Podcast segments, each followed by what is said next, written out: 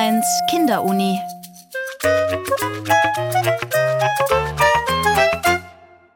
Es folgt die Wiederholung einer Sendung vom Mai 2021. Ich kann sehr gut mit Musik lernen oder wenn andere Leute in der Nähe sind, weil ich einfach nicht das Gefühl habe, dass ich allein bin. Manchmal lerne ich selber oder manchmal mit Mama oder manchmal mit meiner Lehrerin. Ich mag es, mit anderen Leuten über das Thema, wo ich lerne, zu reden. a plus b ist c. Was beim Lernen im Kopf passiert und wie es am besten klappt.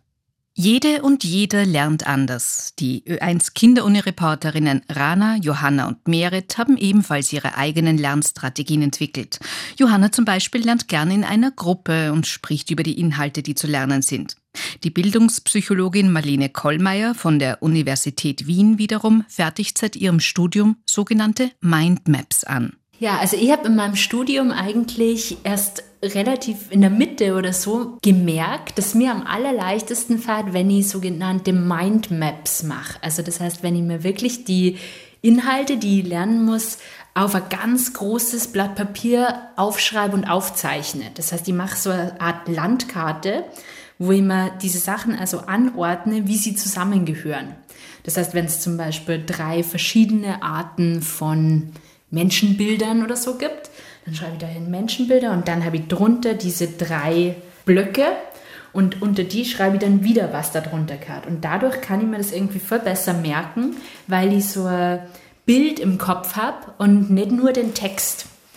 Also das ist für mich tatsächlich ähm, ganz, ganz hilfreich und ich glaube, das ist eben etwas, was jeder für sich selbst rausfinden muss. Manch einer macht vielleicht lieber ein Lied oder ein Gedicht aus dem Stoff, den er liest.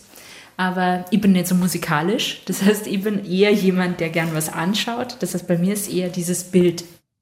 Die Art, sich Wissen anzueignen, unterscheidet sich also von Mensch zu Mensch. Manch einer hat gern diese totale Ruhe, dann andere haben gern diesen Austausch, weil wenn man über was redet, dann ist es natürlich immer was, was ganz, ganz stark festigt, weil man sozusagen sie dann auch merken kann, was hat denn der andere dazu gesagt. Das heißt, wir suchen uns ja eigentlich oft so Anker, an denen wir das Gelernte festmachen können.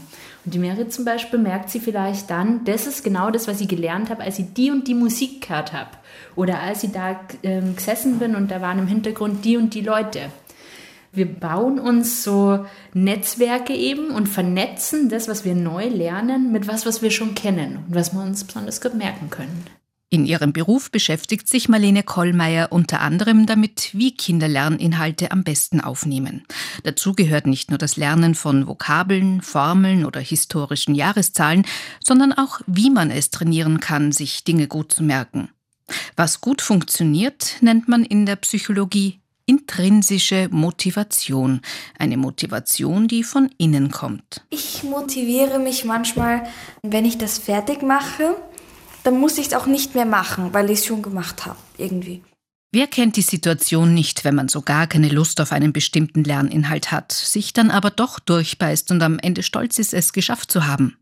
Oder wenn man einfach aus Neugierde oder der Freude heraus lernt? Genau, das andere ist die intrinsische Motivation, also die Motivation, die von innen kommt. Und die ist natürlich oft ein bisschen schwierig zu finden, gerade wenn was nicht so besonders interessant erscheint auf den ersten Blick. Aber da hilft es eben oft, wenn man sich überlegt, wie gut man sich fühlt, nachdem man gelernt hat. Weil das kennt ihr sicher auch, gerade wenn man auf was nicht so Lust hat und dann macht man es trotzdem, dann ist man ja danach besonders stolz und denkt sich so, yeah, ich habe es geschafft. Das hat mich am Anfang gar nicht interessiert und jetzt habe ich doch rausgefunden, es ist eigentlich gar nicht so fad und ich habe es voll gut hingekriegt und dann ähm, kann man sich richtig freuen. Funktioniert das nicht, dann hilft vielleicht noch die extrinsische Motivation, die Motivation von außen. Was macht ihr denn, wenn ihr erst das Gefühl habt, euch interessiert was eigentlich nicht und dann wisst ihr aber, ihr müsst es lernen? Wie motiviert ihr euch denn da selber?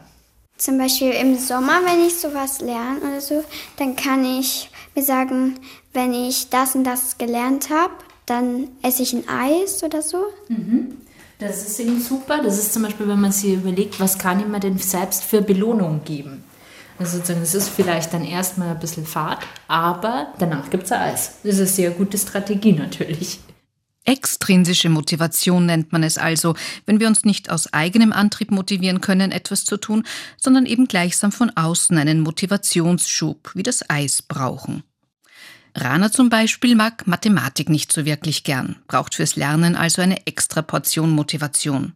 Bei Meret ist es ein anderer Gegenstand und auch eine andere Art der Motivation. Ich lerne nicht so gern Deutsch, weil meine ähm, Lehrerin war immer recht streng in Deutsch. Und wir haben immer so zwei so Ansagenmäßig in Deutsch gemacht. Und das fand ich dann nicht so toll. Ich war eh immer ähm, recht gut, aber ich fand es halt nie so lustig und da habe ich mir immer gesagt, wenn ich jetzt gut in Deutsch bin, dann ähm, kann ich meine, dafür meine Mutter das immer so ganz toll. Dann ist sie immer stolz auf mich. Marlene Kollmeier hat noch einen weiteren guten Tipp, wie man sich selbst und damit intrinsisch motiviert. Was auch oft ganz gut funktioniert, gerade jetzt bei Mathe zum Beispiel, ist, wenn man sich überlegt, wofür kann ich das denn brauchen? Weil oft erscheint es einem so, als wäre das, was man in Mathe lernt, eh total sinnlos eigentlich. Und man denkt sich, ja, pf, wen interessiert es eben? Und wenn man sich dann ein bisschen überlegt oder erklären lässt von den Lehrern oder den Eltern, ähm, in welchen Bereichen des Lebens das dann eigentlich wichtig ist oder für welche Berufe man das ganz, ganz dringend braucht, dann kann auch das eine Motivation sein. Zum Beispiel, wenn jemand jetzt ähm, Psychologie studieren möchte oder Physik, dann braucht man dafür einfach die Mathematik. Und ist natürlich ein bisschen schwieriger, aber es ist so eine langfristige Motivation, dass man sagt, okay, das interessiert mich jetzt nicht so wahnsinnig, aber ich weiß, ich werde es später brauchen, um was zu machen, was dazu führt, dass mein Leben so ist, wie ich es haben möchte. Bis dahin, also bis man sich durch Fächer gemüht hat, die einem nicht so liegen, dauert es. Ein Trost, Manche Fertigkeiten lernt man in jungen Jahren besser. Vielleicht habt ihr schon einmal diesen Spruch gehört. Was Hänschen nicht lernt, lernt Hans nimmermehr. Das bedeutet? Wenn man nicht so viel als Kind lernt, kann man es später nicht mehr so gut nachholen. Also es kommt drauf an, was. Wenn man jetzt irgendwie Mathe oder so weiter lernen will, dann wird das wahrscheinlich schon noch gehen. Aber wenn man jetzt eine Sprache lernen will, wenn man erwachsen ist, dann wird das wahrscheinlich nicht so gut gehen. Genau. Bei Musikinstrumenten ist das das Gleiche. Wenn man früh damit anfängt, dann hat man bessere Chancen, sehr gut zu werden. Johanna zum Beispiel kann durch den Besuch des zweisprachigen Kindergartens sehr gut Englisch und hat fast alle Harry Potter Bände im Original gelesen. Rana wiederum hat einen Sprachvorteil durch ihre Muttersprache. Ich kann Albanisch, Deutsch und ein bisschen Englisch. Wenn ihr in der Schule eine Fremdsprache lernt, beschäftigt ihr euch mit der Konjugation von Verben, mit dem Auswendiglernen von Vokabeln oder Grammatikregeln. Die eigene Sprache lernen wir aber anders.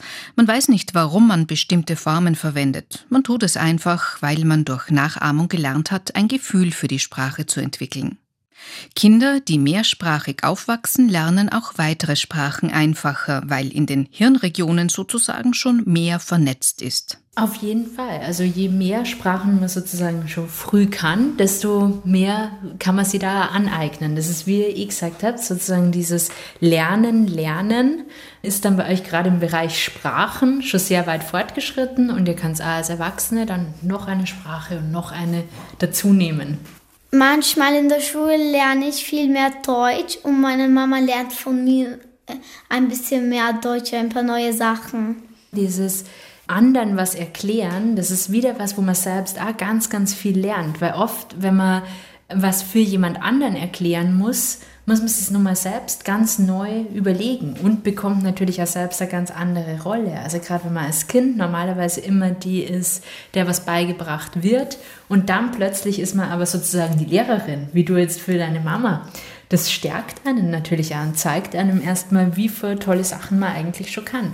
Was im Gehirn beim Sprachenlernen passiert, weiß die Bildungspsychologin Marlene Kollmeier. Grundsätzlich oft so. Synapsen sind Verbindungen zwischen Nervenzellen. Wir haben ganz verschiedene Arten von Nervenzellen im Hirn, zum Beispiel welche für die Sinne. Also zum Beispiel gibt es Nervenzellen, die sozusagen vom Auge ausgehen und sie dann verbinden mit anderen Nervenzellen. Und diese Verbindungen sind aber keine direkten Verbindungen wie Kettenglieder oder so, sondern es sind einzelne Zellen, zwischen denen ein Spalt besteht. Also das heißt, wir haben eine Zelle und dann da andere Zelle und dazwischen ist ein synaptischer Spalt.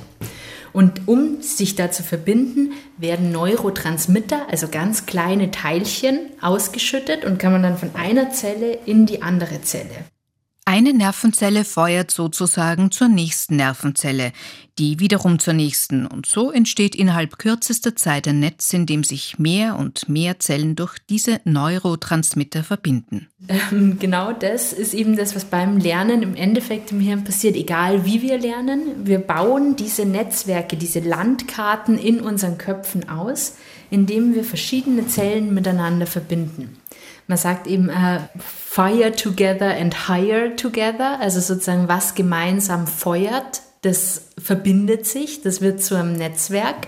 Also sozusagen, es kann man immer diese Neurotransmitter und die werden zu so einer eigenen Landkarte. Und schon sind wir wieder bei der Motivation. Was wir gern tun, lernen wir leicht. Das Gefühl kennt ihr sicher. Wir erfahren immer mehr, dass man mit ganz bestimmten Gefühlen in dieses Lernen hineingeht und dass das ganz, ganz wichtig ist, in der Schule zu fördern, dass es den Leuten gut geht, dass wir schulisches Wohlbefinden haben und eben diesen Aspekt immer mehr fördern müssen eigentlich. Also Gefühle sind nicht nur irgendwas, was nebenbei läuft, sondern ähm, Gefühle sind ganz, ganz wichtig fürs Lernen.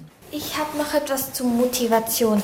Ich habe mal irgendwo gehört, dass wenn man zum Beispiel bei einem Spiel gewinnt, dann ist man fröhlich und kann auch besser lernen. Das ist genau das, was ich gemeint habe, nämlich sozusagen in welchem Gefühlszustand wir sind, beeinflusst, wie gut wir lernen können. Deshalb, wenn wir zum Beispiel Angst haben, dann lernen wir viel, viel schlechter. Deshalb ist Prüfungsangst zum Beispiel so doppelt gemein, weil uns geht es eh schon schlecht wegen der Prüfungsangst. Plus, wenn wir Prüfungsangst haben, dann lernen wir schlechter. Das heißt sozusagen, es gibt mehr Grund für die Prüfungsangst und das alles verstärkt sich.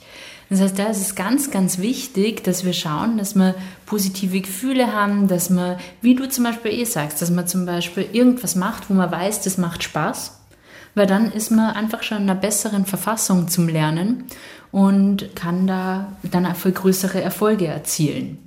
Johanna erinnert sich an ein Bild aus dem Jahr 1910, das zeigt, wie man sich damals das Lernen im nächsten Jahrhundert, also heute vorgestellt oder zumindest für möglich gehalten hat. Da waren Kinder und die hatten so einen Helm auf und am Helm waren Drahtkabel befestigt und am Ende der Kabel war so eine Maschine und da ist der Lehrer daneben gestanden und hat Bücher, die er ausgewählt hat, reingeworfen und das, das was in den Büchern stand, dann über Kabel zu den Kindern ins Gehirn kommt. Ja, leider. So leicht ist es nicht oder eigentlich nicht leider, weil es wäre ja erschrecklich, wenn uns irgendwer mit so einer Maschine irgendein Wissen in den Kopf übertragen könnte.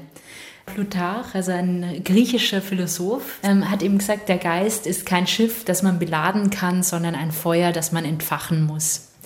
Und ich bin der Meinung, das ist eigentlich eine sehr schöne Zusammenfassung von dem, was wir jetzt aus der Motivationspsychologie, aus der Lernpsychologie wissen. Also das heißt, wir brauchen wirklich dieses Feuer, diese Begeisterung, diese Freude. Dann lernen wir gut. Nicht, weil wir irgendwas irgendwo reinstopfen, sondern wirklich, weil wir mit Begeisterung rangehen. a Quadrat plus b Quadrat ist c. Was beim Lernen im Kopf passiert und wie es am besten klappt. Das war eine Ö1 Kinderuni von Ute Mauernböck. Das Gespräch mit Marlene Kollmeier vom Institut für Bildungspsychologie der Universität Wien führten die Ö1 Kinderuni-Reporterinnen Johanna, Rana und Merit. Das war die Wiederholung einer Sendung vom Mai 2021. Ihr könnt sie sieben Tage lang im Internet nachhören unter oe1.orf.at.